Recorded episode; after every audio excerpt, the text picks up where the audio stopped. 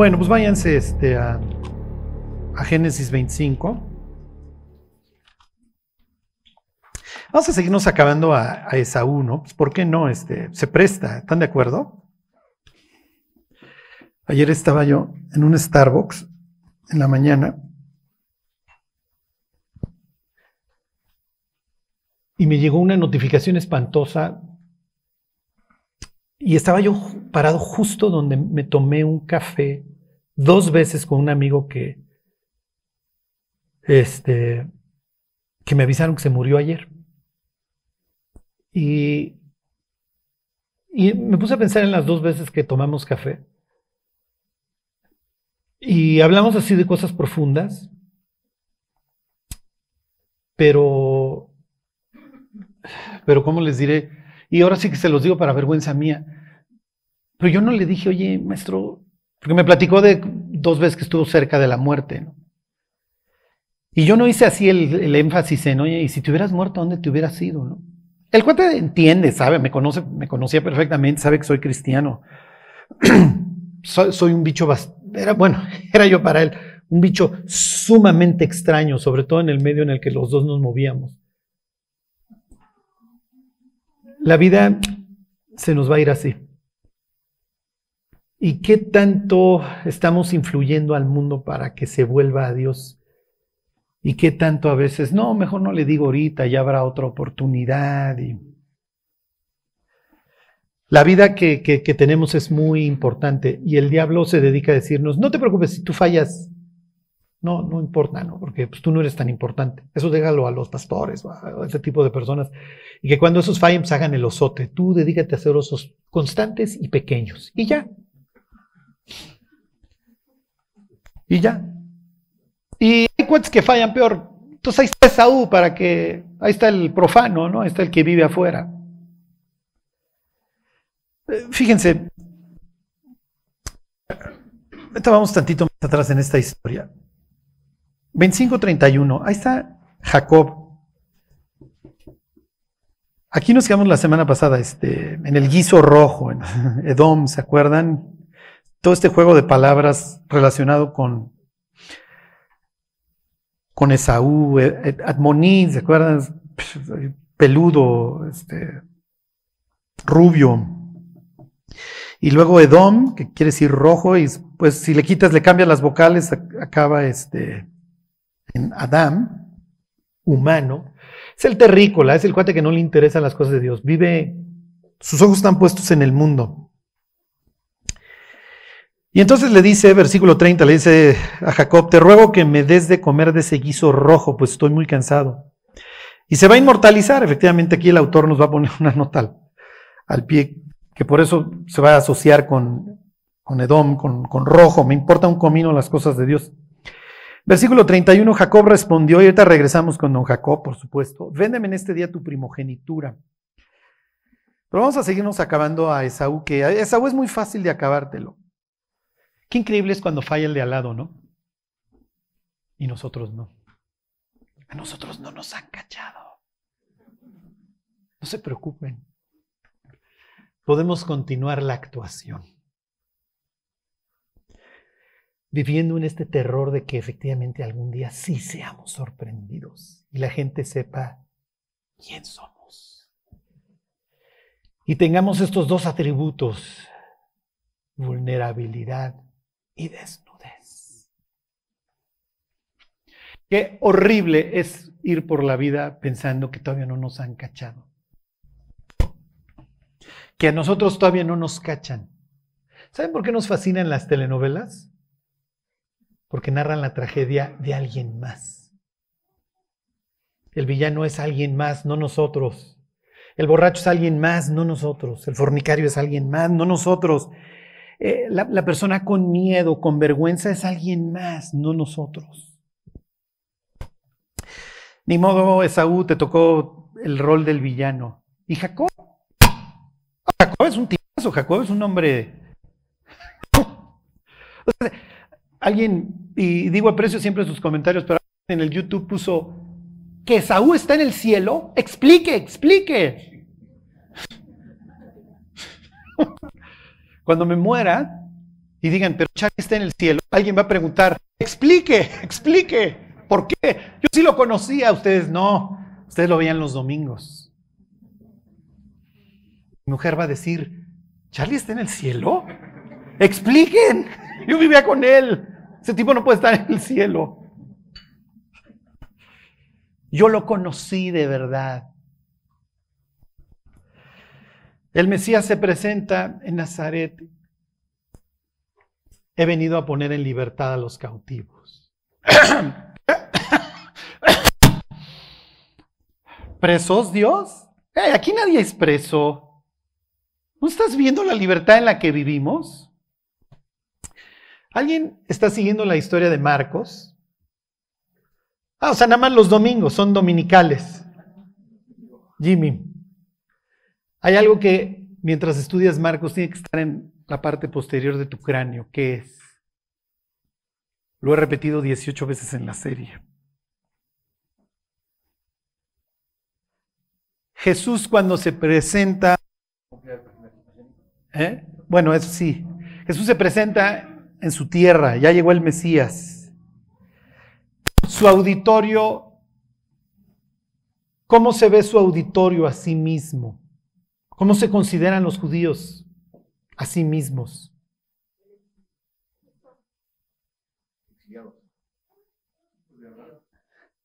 Miren, todo lo que están diciendo está, es verdad. ¿Alguien se acuerda de las palabras de Nehemías?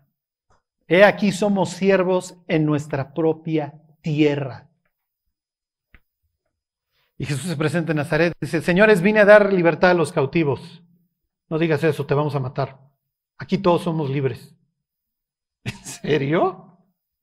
No, pues lo, noto en su amabilidad. Como, como qué peñasco les late, o sea, ¿de cuál caeré más duro?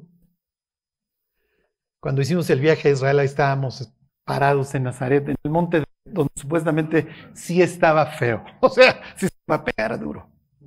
La idea era despeñarlos y después apedrearlos. Este señor tuvo a bien, además, decir que en la época de Elías, había muchas viudas en Israel, pero no fue enviado sino una en Sarepta, en Sidón. ¿Cómo no vino con los elegidos?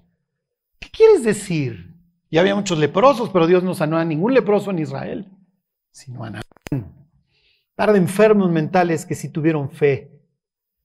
Fúchila gentiles. Nosotros, Dios. Hey, nosotros estamos bien.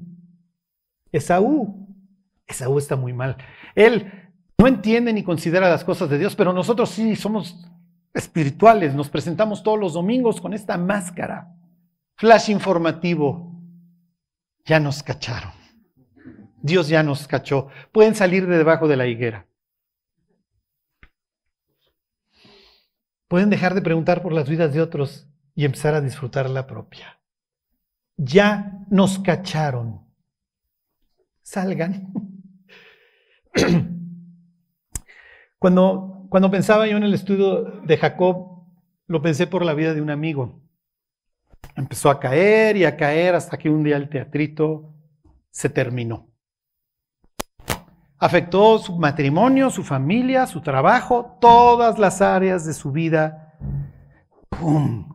Como dicen los gringos, came crashing down. Se abrió el telón y ese señor estaba literalmente así tapándose. Ayer llegó un desayuno. Bueno, no, iba a desayunar con mi mujer, este, mi, mi familia y un amigo. Y me encuentro a un grupo de cristianos ahí en la mesa. Y entonces saludo a uno que me cae muy bien, le digo, ¿cómo vas? Le gusta hablar mucho de nutrición, etcétera. ¿Cómo vas? Este. Y me dice, he tenido mucha chamba, he tenido que estar viajando, pero pero estoy escuchando tu serie de Jacob. Y le digo de broma, no me lo entendió. ¿Y todavía mantienes tu salud mental? Y se me queda viendo, sí, sí, todavía estoy bien. o sea, como diciendo, no, pues todavía no estoy loco, ¿no? Y me dice, soy un impostor. Si siempre quiere salir el impostor. Es un desgraciado, no le importa un comino las cosas de Dios por, una, por un plato de frijoles. ¿Y qué cuenta la historia de Jacob? Jacob cree que las cosas de Dios se pueden comprar. Por Simón el mago, no lo baja Pedro de que vive ahogado en hiel. ¿Por qué comprar las cosas de Dios? Oye, Pablo, acuérdate de tu patriarca, ¿eh? No comía piñas, exactamente igual que Simón, e igual que nosotros. Podía vivir con una fachada.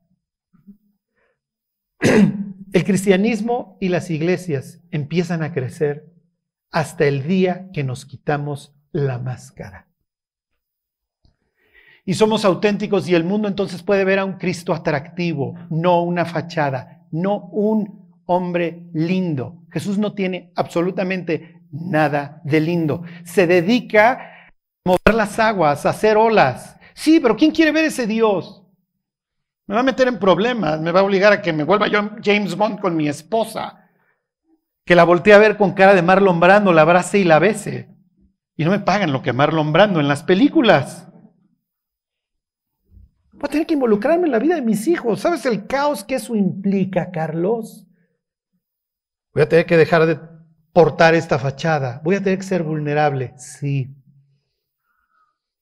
¿Le suena vulnerable, total y perfectamente desnudo y con los brazos abiertos? Y no está amargado en el trono. ¿eh? La capacidad de disfrutar de otra persona sin tener una agenda, sin tener miedo a que me cachen. Mejor hablamos de tu vida. No vayas a, no sé que me vayas a preguntar acerca de la mía. Hablemos de Saúl. Saúl está en el hoyo. como Ya parece que va a estar en el cielo. Cuando lleguemos al punto con Esaú, van a ver cómo Cristo emplea a este sujeto para, olvídense, fracturarle la mandíbula a los fariseos en la historia del hijo pródigo. Es una carga, es la capacidad de una persona de, de dar 180 grados. Olvidar las ofensas, volverse vulnerable y volver a tener un sitio en el plan de Dios. Fíjense, se presta a don Esaú para acabárnoslo, ¿no? Versículo 32, entonces dijo Esaú, aquí yo me voy a morir. ¿Para qué servirá la primogenitura?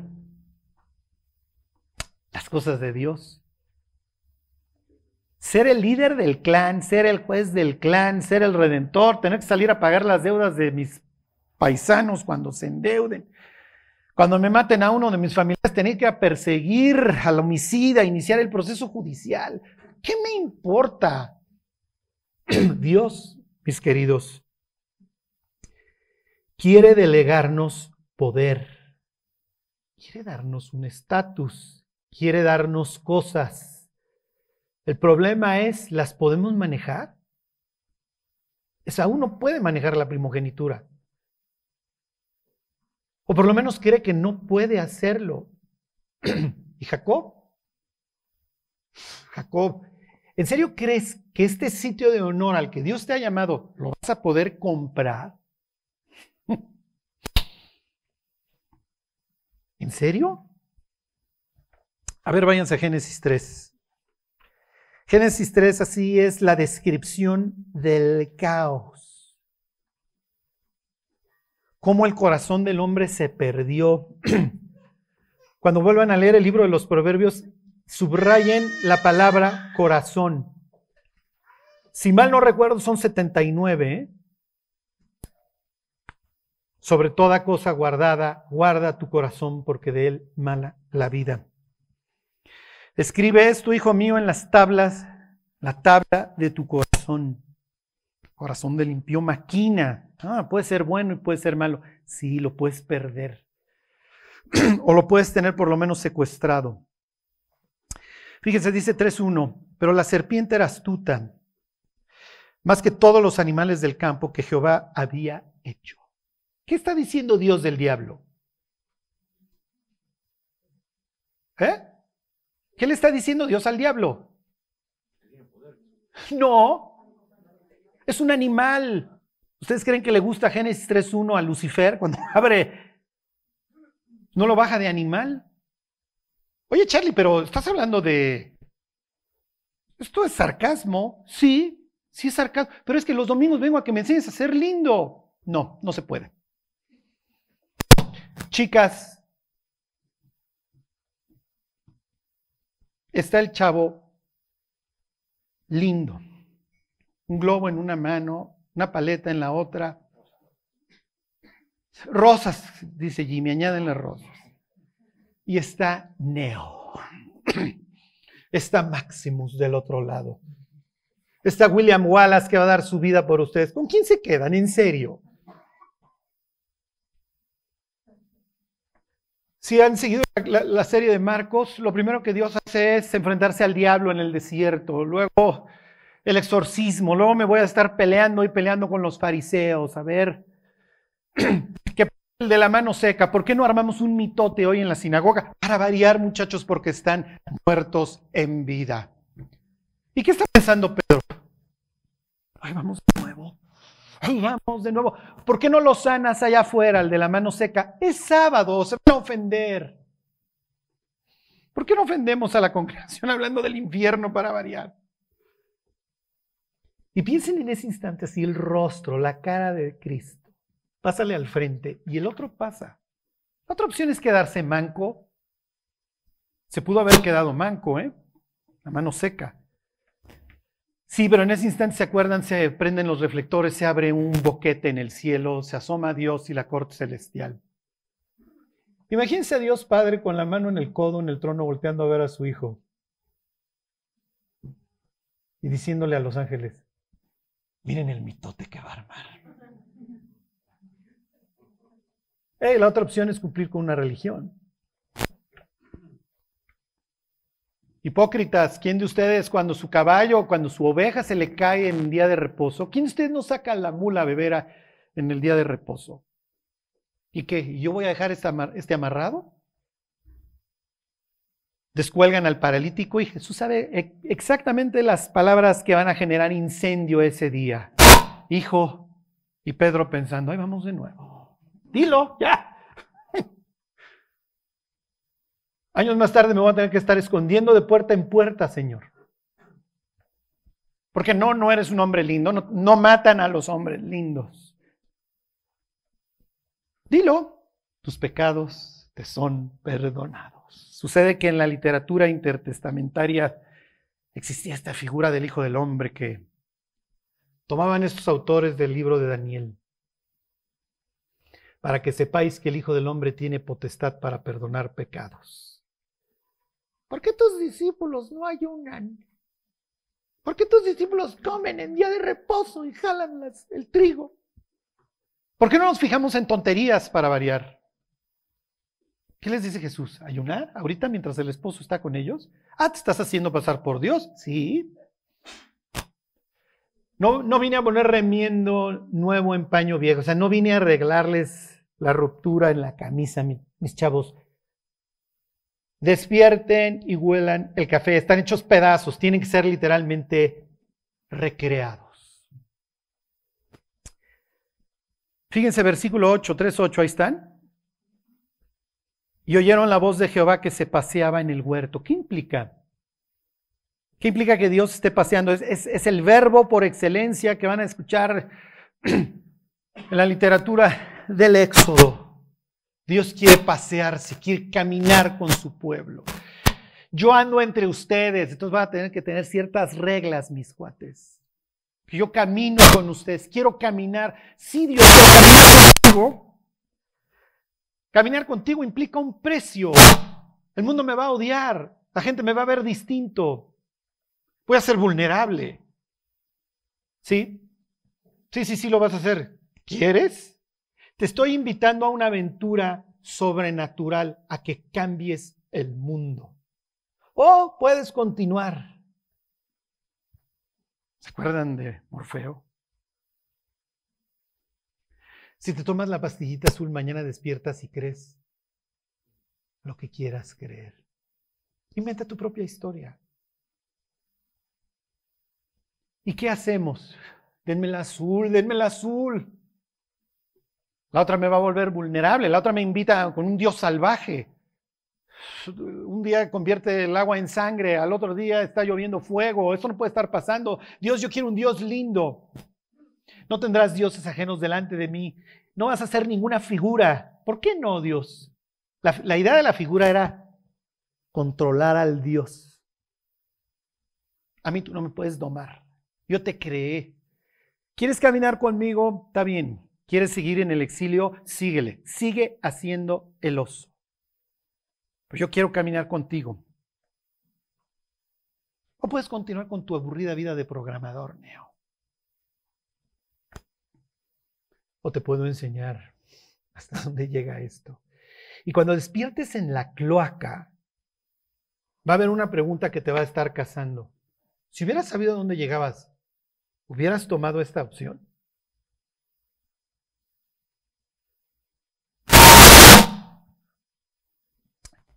Se los vuelvo a leer el 8. Y oyeron la voz de Jehová que se paseaba en el huerto al aire del día, y el hombre y su mujer se volvieron locos. Esa sería mi traducción. No, no, no, no. No nos hemos escondido ni un segundo. Flash informativo, ya nos cacharon. El ser humano vive hoy con dos características espantosas, el miedo y la vergüenza. Y entonces los medicamentos número uno por los que pagamos, sí, y esto es cruel porque por un lado soy dueño de todos los medios y todo el día te asusto y por el otro lado te vendo la respuesta. Aquí está este chocho, tómatelo.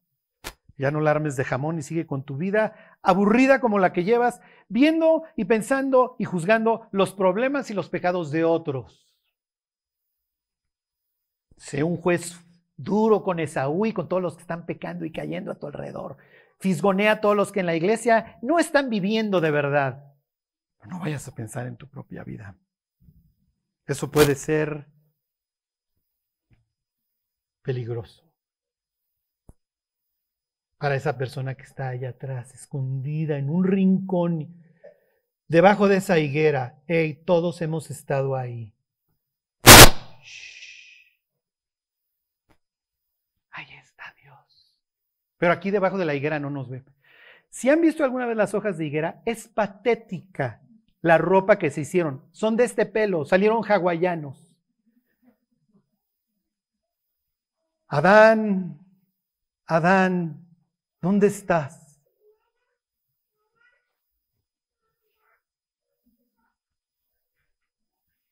Aló Hawái. Te volviste loco. ¿Quién te dijo, Adán, que te podías esconder de mí?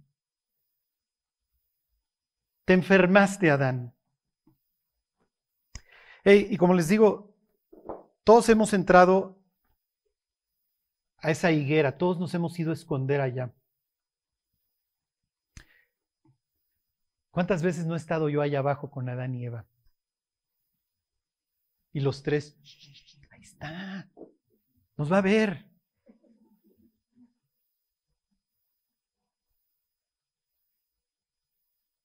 Versículo 12. La mujer que tú me diste por compañera me dio del árbol y yo comí. ¿En serio, Adán? Te vas a escudar en tu esposa. O sea, la cantidad de gentes que hacen cosas, cantidad de hombres, es que mi esposa me dijo, es que mi esposa me presionó. ¿Y por eso lo hiciste? Es que no quería bronca. Es que no quería problemas. Es que deberías de escuchar su rugido. O sea, ruge y hasta los leones bajan la melena. Cuando las mujeres rugen y el hombre no hace nada, ¿qué mensaje le manda? No vale la pena luchar por ti. Sí, sí, en mi corazón estaba ser el caballero de la armadura plateada y luchar por ti y dar mi vida por ti. Pero resultó que la dragona eras tú.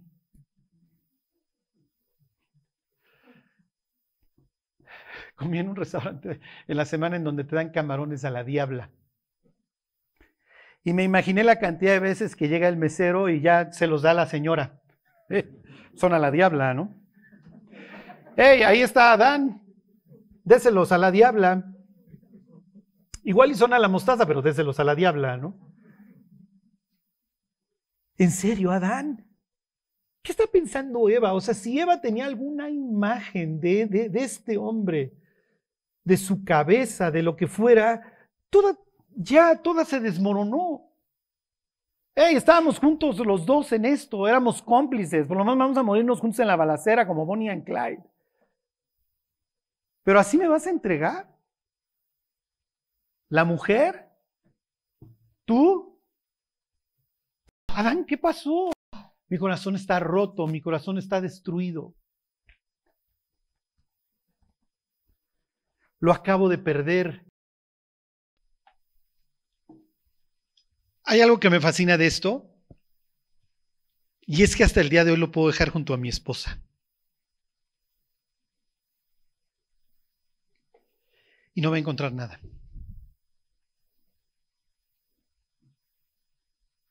Es un regalo que Dios me ha dado, ¿eh?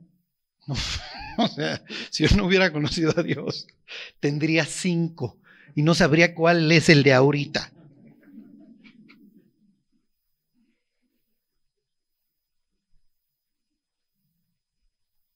Qué horrible cómo nos destruimos, cómo nos desmoronamos. Y les decía, cuando la vida de mi amigo se desmoronó, en la primera persona que pensé fue en mí. Porque cualquier día hago el mismo oso o peor. Tengo la capacidad para eso y, y mucho más. Ustedes no están para saberlo, pero yo también manejo una fachada. Dios tiene siempre esa persona, el cristiano que no esperabas. Hola Charlie.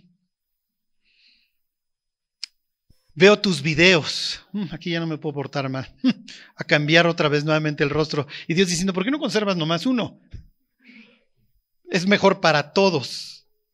Sí, sí. Cuando me decía mi amigo ayer, tengo a Jacob, soy Jacob, tengo al impostor, le dije tú y todos. El chiste es matarlo. Qué increíble es acabarnos Esaú. Esaú no, da un comino por las cosas de Dios. ¿Y el otro? El otro lo único que está haciendo es sacar ventaja de un troglodita, de un bruto, de un vikingo, de un uno. Sabe que efectivamente a su hermano le importa un comino las cosas de Dios y entonces ahorita lo transo. Y luego transo y transo y transo y eh, muchachos, sigamos transando. Regrésense a, la, a la historia.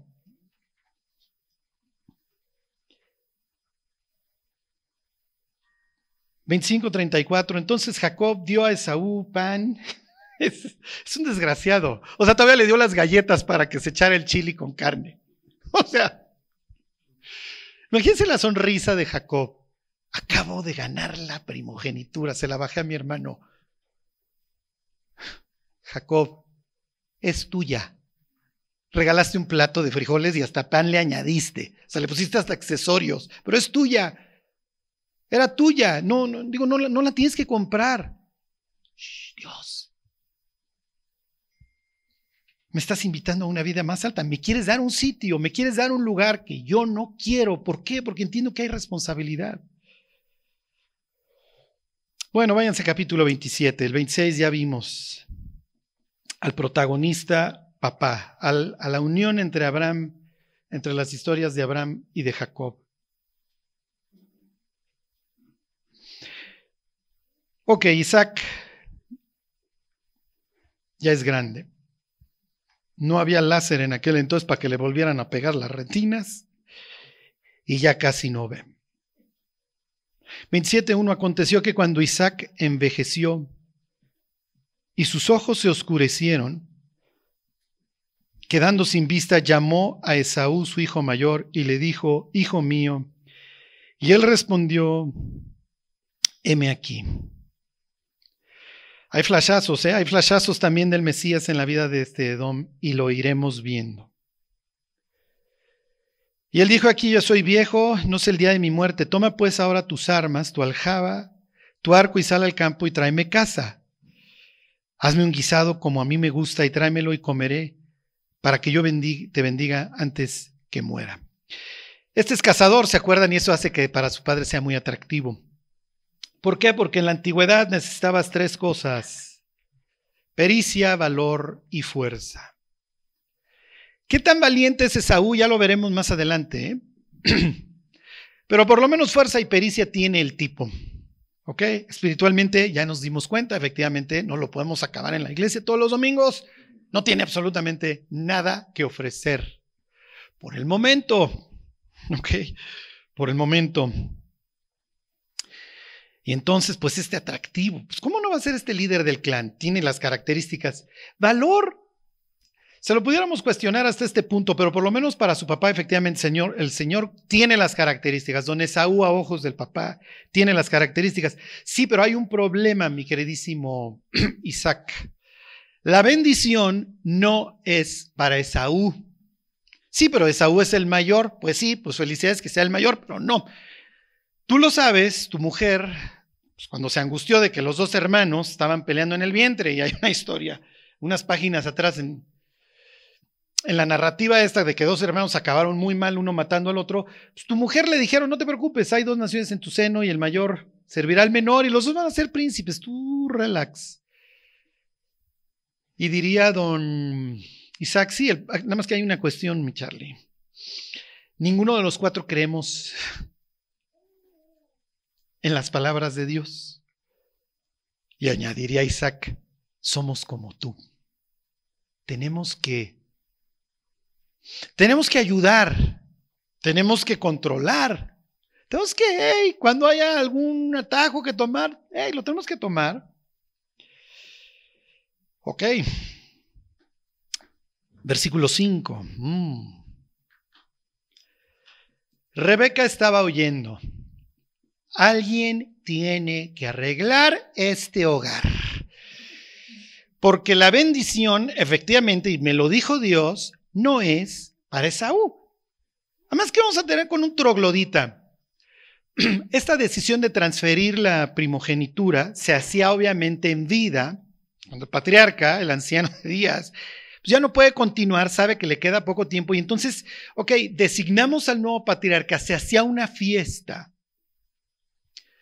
Se hacía una fiesta y obviamente pues ya empezaba a declinar hasta que moría el, una escena similar encontramos en la bendición de Efraín y Manasés ahí en el lecho de muerte de don Jacob. ¿Ok? Entonces, bueno, pues ha llegado el momento, cualquier día de estos yo muero, pues vamos a dejar, vamos a arreglar la casa, vamos a dejar el testamento bien, quién es el líder de la empresa, etcétera, etcétera. Y yo creo que el que tiene que continuar con esta empresa de traer al Mesías, poca cosa, pues que sea Esaú. Esaú tiene ciertas características que a mí me encantan en este tipo. En términos bíblicos se llama caos. Cada cosa está fuera de su lugar. Y entonces la mujer, ¿qué cree que tiene que hacer? Tiene que controlar toda la situación. Y ese miedo que tiene, por lo cual empieza a controlar las cosas, desgraciadamente, ¿qué creen que sucede? ¿Qué sucede?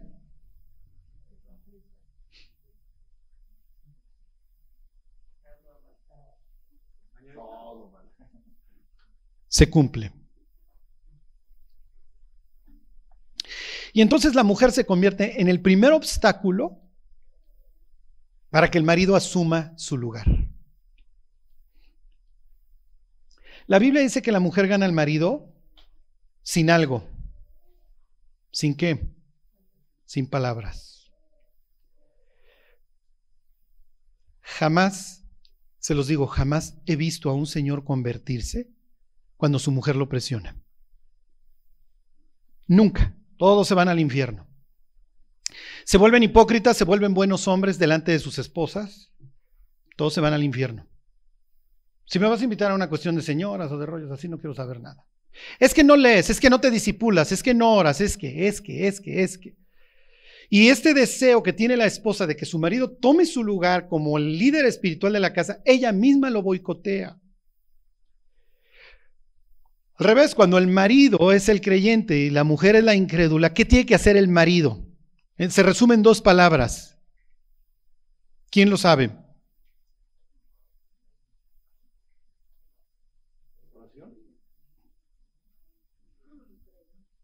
Portaos varonilmente. Jamás, le quiero decir a las esposas que me están escuchando, jamás si su marido es incrédulo, le vayan a hablar de Cristo. Nunca. Somos 7 mil millones de habitantes en el mundo. ¿Ok? Atásquense. Háblenle de Cristo a quien quieran. Trépense al metro a echar de gritos. Pero en la casa, trátalo bien. Hazle de cenar. Dale besos, abrázalo, dile que es lo máximo. Lo más probable es que te vayas a encontrar con un tipo distinto. ¿Por qué? Porque lo estás invitando a que tome su lugar. Estás invitando a Adán a regresar, a que recupere ese corazón que perdió esa tarde espantosa cuando cedió a la presión de su esposa y dejó de ser ese sacerdote que Dios había comisionado.